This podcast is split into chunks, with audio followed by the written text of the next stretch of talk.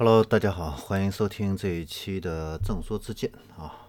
这期的话呢，是我们奔驰的看似战略的四篇中的最后一篇了啊。我们将解读看似战略里面的最后一个共享出行。好，共享出行的话呢，呃，目前呢，呃，死掉的很多啊，比如说前一段时间的这个小黄车，对吧？很多这个呃交了押金的这些客户的话呢，现在退押金都很麻烦啊。然后这个是共享单车这一块，然后共享汽车也倒下了一大片啊。为什么？这个共享汽车其实比这个共享单车更烧钱啊！各位都知道，这个共享单车一辆，也就是两百块钱，是吧？那共享汽车的话呢，随便一辆都十几万这样子的哈。那它这个你要想大面积的一个铺开的话呢，这个呃，首先资金啊，这也是一个很大的一个问题。第二，停车场是一个很大的一个问题。第三，充电桩又是一个问题啊，所以不是那么容易的一个事情啊。但是你说这个共享出行的话呢，有没有这个前景呢？有没有这个潜力呢？我认为还是有的。为什么呢？呃，因为本身这个共享出行啊，它这个节约了一个司机的这样的一个成本啊，所以呢，它的这个价格的话呢，按理来说呢是只有出租车的一个半价啊，所以呢，呃，这个未来的市场啊，这个还是很有竞争力的啊。它的这个价格这方面，首先就是很有竞争力啊。嗯，那最重要的话呢，目前呢，现在很多都是一些互联网公司啊，或者说是其他的一些资金在做这个啊，所以烧钱烧的太厉害了。然后这个模式又没有想好，这个市场这个还没有培育起来啊，客户还没有被教育好，就被教育出来啊。所以这个，然后呢，这些因为太烧钱了，又特别想赚钱，所以现在。共享汽车按理来说价格只有出租车的一个半价，但是现在呢，比出租车还要贵啊，然后比租车也要贵，那这个老百姓呢肯定就不认了啊。所以呢，现在就是生存很难啊。但是奔驰这一块的话呢，啊也做的其实也做的很早了啊。奔驰那母公司戴姆勒这个二零零八年时间就开始做这个共享汽车了啊。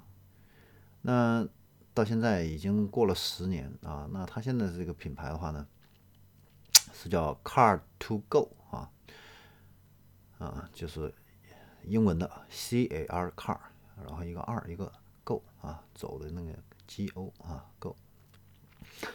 呃，它现在这个共享汽车品牌的话呢，总共除了 Car to Go 之外的话呢，还有 Movil、My Taxi 等等啊。总共有四个品牌啊，在全球一百一十个城市有四千多万用户啊，这个已经是一个很大的一个规模了啊。那它在中国的呢主要的这个出行品牌就是 Car2Go 啊。前一段时间的话呢，嗯，有一些朋友去下载这个 Car2Go 的这个 APP 的话呢，发现已经在苹果上找不到了啊。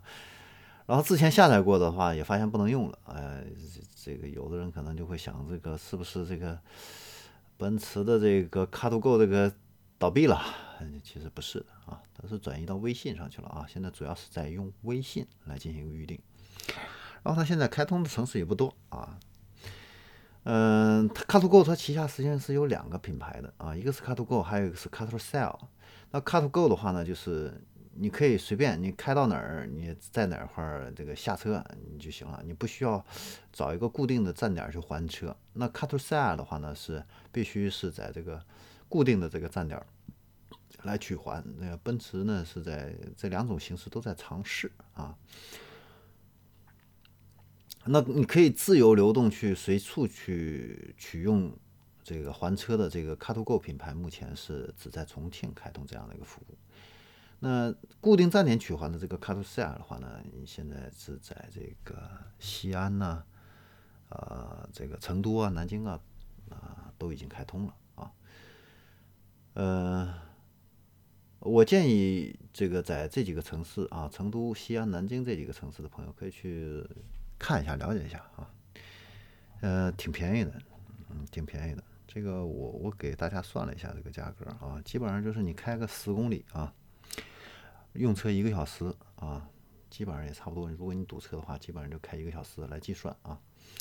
你你用那个奔驰的那个 Smart for Two，就是两个座的那个 Smart，二十一块钱啊。嗯，但是你要是打车，你跑十公里的话，你绝对二十一块钱你是下不来的啊。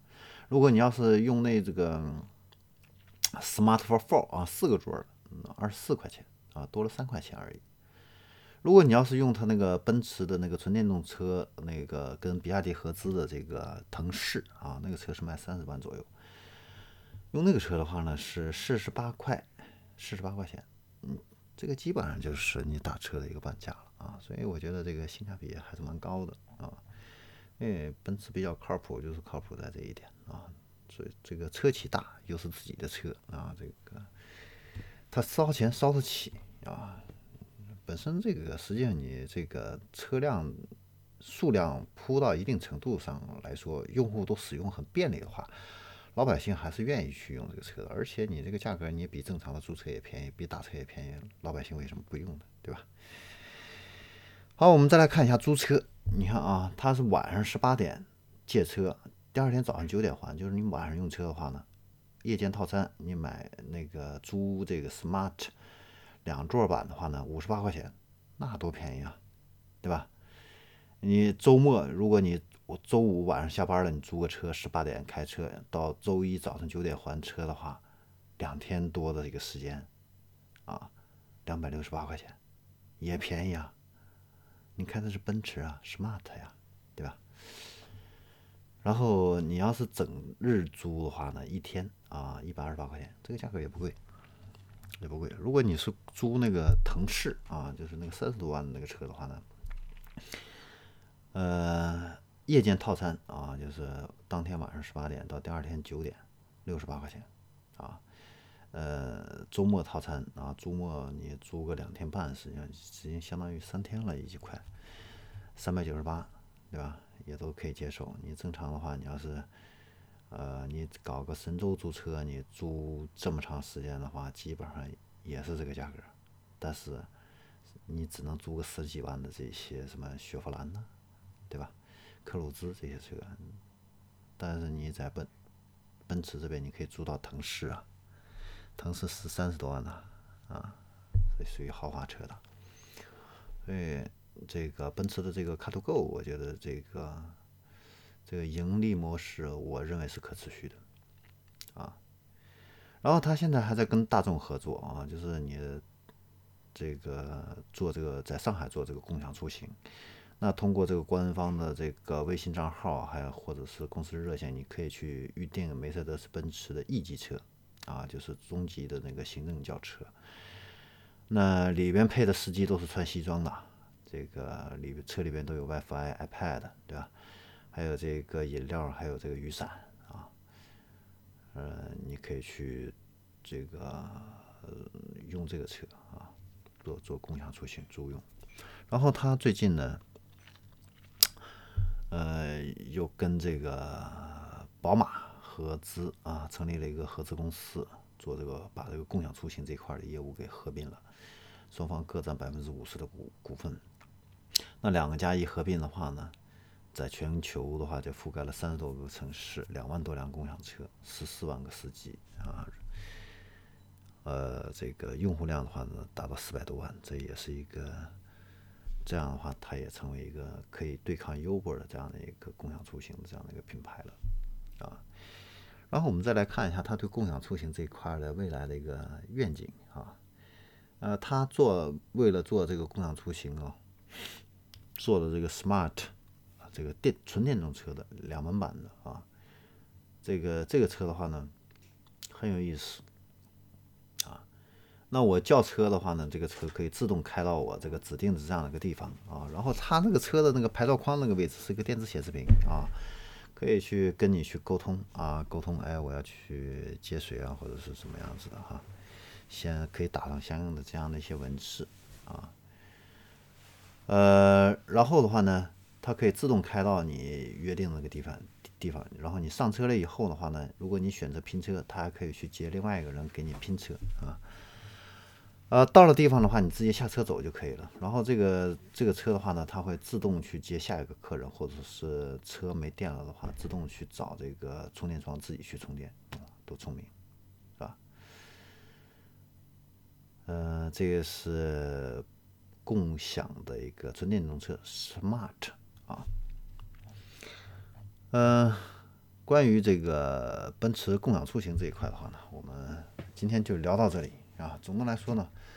对于奔驰共享出行，我还是非常看好的。而且呢，成都啊、西安还有南京的这个朋友的话呢，呃，周末如果你要想租车体验一下腾势还有 smart 的话呢，我建议你可以去体验一下。这个价格真的是非常便宜，比神州租车要便宜很多。好，我们今天节目就到这里，我们下一期再见。下一期我们会来聊宝马。